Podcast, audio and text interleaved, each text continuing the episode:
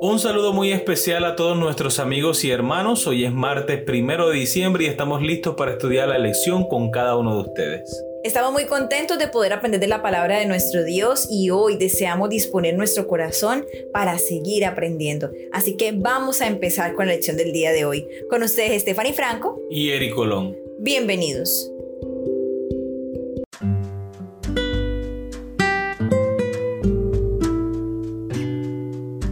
Expertos en el error. El título de la lección para el día de hoy. Sabemos que nuestro mundo rebasó con creces su cuota de arte y filosofía que no hace honor a Dios. Muchos argumentarían que los cristianos ni siquiera deberían entrar en estos pabellones proverbiales. Los cristianos adventistas del séptimo día deben considerar cuidadosamente su incumbencia al prestar servicio en determinada industria, patrocinar ciertos establecimientos y consumir determinados medios de comunicación. En 1 Timoteo capítulo 6 se nos dan instrucciones claras sobre qué actividades debemos evitar, pero también se nos da una amplia explicación. En los versículos 9 y 10, ¿cuáles son las actividades contra las que advierte Pablo? Porque los que quieren enriquecerse caen en tentación y lazo, y en muchas codicias necias y dañosas, que hunden a los hombres en destrucción y perdición. Porque raíz de todos los males es el amor al dinero el cual codiciando algunos se extraviaron de la fe y fueron traspasados de muchos dolores. Muy bien, recordemos la pregunta. ¿Cuáles son las actividades contra las que advierte Pablo? Enriquecerse o que nuestra prioridad sea el amor a la riqueza. De hecho, hay un proverbio que dice lo siguiente.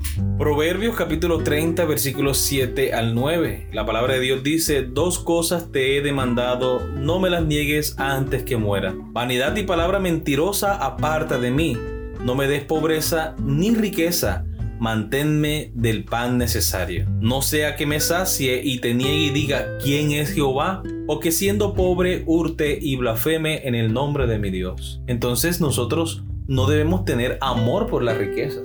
Debemos concentrarnos en lo más importante, que es estar en comunión con Dios. Ahora, si la bendición de Dios viene con fortuna, pues alabado sea su nombre. Y si no nos da fortuna, pues también glorificamos el nombre de nuestro Dios. Porque hay algo que nosotros debemos tener en cuenta. No debemos preguntarnos si el dinero corrompe o no. El dinero corrompe, eso está claro. La pregunta es ¿cuándo? ¿Cuándo seremos corrompidos?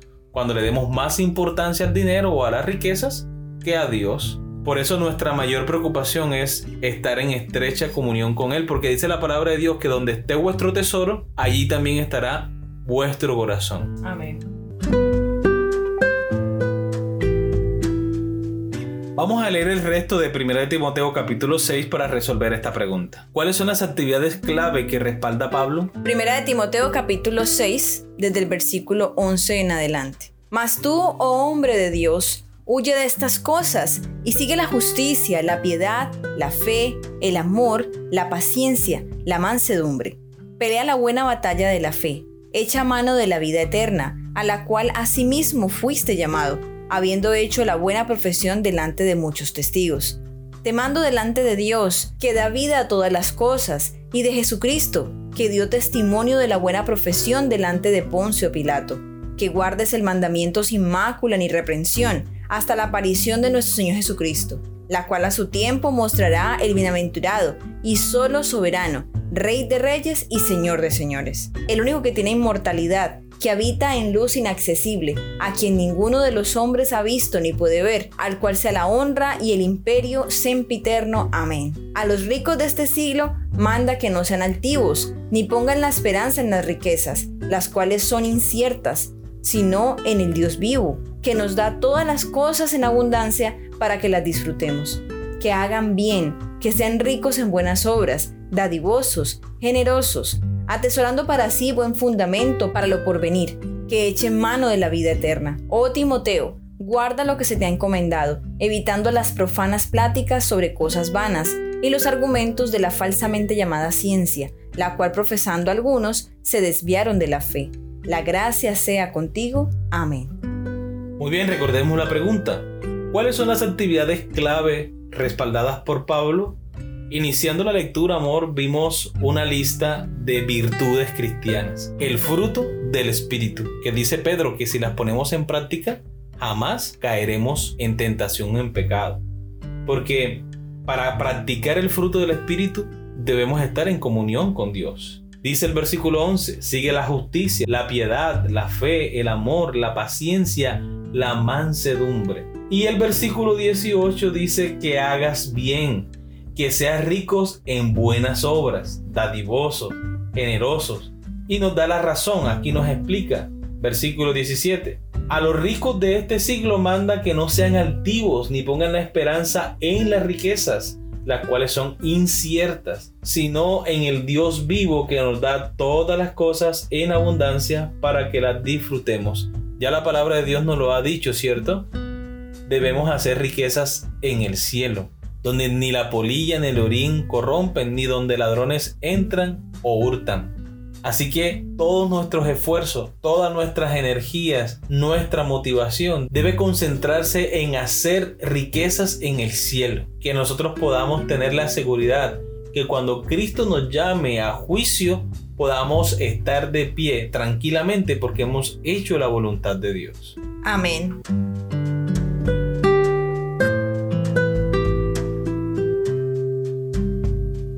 Observa en 1 Timoteo capítulo 6 versículo 20 que Pablo advierte en contra de los argumentos de la falsamente llamada ciencia. Aunque lo aborda desde un contexto diferente, el principio continúa siendo válido. Es decir, piensa en toda la información, todas las enseñanzas, todas las creencias, no solo ahora, sino a lo largo de la historia humana, que estuvieron totalmente equivocadas. Por cierto, la gente puede ser experta en el error. Hablando de los expertos en el error, queremos citar del libro Creación con Creador o Ciega Evolución del doctor Marcos Terrero, la página 80. Dice así, la infructuosa búsqueda del eslabón perdido, que nosotros creemos que no estaba perdido porque nunca existió, llevó a algunos científicos poco escrupulosos a crear falsos fósiles, escúchese bien, falsa evidencia. Y es que la honradez y la honestidad se les supone a los científicos tanto como a los de cualquier otra profesión o gremio mencionaremos un caso que ha tenido más resonancia internacional, pero hay otros como el hombre de Nebraska de 1922 o el engaño de la supuesta tribu de la edad de piedra de los Tazadai a finales del siglo XX en Filipinas. Vamos a hablar el hombre de Piltdown. Basta con buscar con muy poco esfuerzo en internet para enterarnos con todo lujo de detalles de uno de los fraudes de los científicos evolucionistas más grandes de todos los tiempos, el del supuesto hombre de Piltdown avalado por el eminente paleontólogo Smith Woodward del Museo Británico de Londres, que se afirmaba que había sido hallado en Sussex, Inglaterra, en 1912. Un cráneo del siglo XX y una mandíbula de orangután y un diente manipulados fueron la prueba irrefutable de que había aparecido el eslabón perdido entre el mono y el hombre. Esa superchería consiguió mantener engañado a todos los paleontólogos durante 50 años. Imagínate, hermano, durante 50 años una evidencia de fósiles alterada engañó a toda la comunidad científica de paleontólogos. Es decir, expertos en el error. Ciertamente nadie pondría la mano en el fuego por la honestidad de todos los políticos o los abogados e incluso los jueces, ni por todos los líderes religiosos. No hay ninguna razón para ponerla por los científicos por mucho renombre que tengan. Los científicos de todas y cada una de las disciplinas son tan o tan poco inmunes a los prejuicios de todo tipo, al egoísmo, a la vanagloria y al soborno, como los demás seres humanos que se ocupan en otros menesteres manuales, artísticos o intelectuales. Dicho de otra manera, no podemos poner nuestra confianza en los científicos, que son seres humanos que también se equivocan, que también tienen sus preconceptos, tienen sus prejuicios y que son manipulables como cualquier ser humano. Y si esa persona que se llama científico además no cree en Dios, ¿usted cree que va a ser objetivo en la investigación científica que hace? Obviamente no. Así pueda tener la evidencia de que hay un diseño inteligente y que ese diseño inteligente responde a la mano de un creador, no lo va a admitir por sus propios preconceptos. Entonces no podemos poner nuestra confianza en los hombres. Debemos poner nuestra confianza en Dios y lo que ha revelado de sí mismo en la palabra. Durante casi 2000 años, las personas más inteligentes del mundo, los expertos, creyeron que la Tierra permanecía inmóvil en el centro del universo, mientras que todas las estrellas y los planetas la orbitaban en círculos perfectos. Se utilizaron algunas matemáticas y ciencias muy complicadas para reforzar esta creencia, a pesar de que resultó equivocada en casi todos los detalles. Por lo tanto, podríamos decir que estos eran expertos en el error y que esta enseñanza ciertamente fue falsamente llamada ciencia.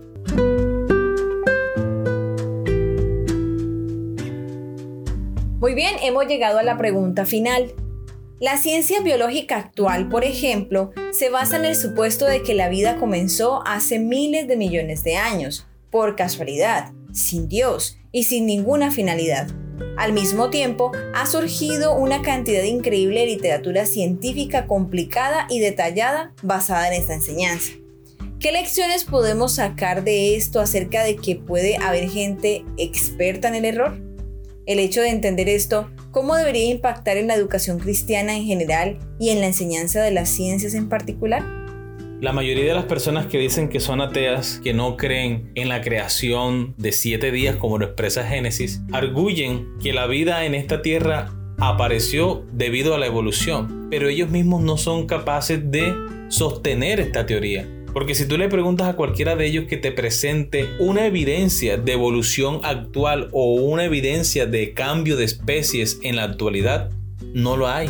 No hay forma de cómo corroborar la teoría de la evolución. No existe una evidencia en la actualidad que nos muestre que realmente las especies evolucionan o que una especie puede cambiar de un género a otro. Es imposible, no se puede notar. Entonces, la teoría de la evolución va en contra del método científico. El método científico requiere que sea un experimento que se pueda comprobar, que se pueda replicar, que se pueda observar y la teoría de la evolución no cumple con ninguno de estos parámetros. Así que ya la lección del día de hoy lo ha dicho, son expertos en el error. Muy bien, queridos amigos y hermanos, hemos llegado al final de nuestra lección. Esperamos ha sido de gran bendición para ustedes como lo ha sido para nosotros. Les esperamos mañana para una nueva lección. Que Dios les bendiga.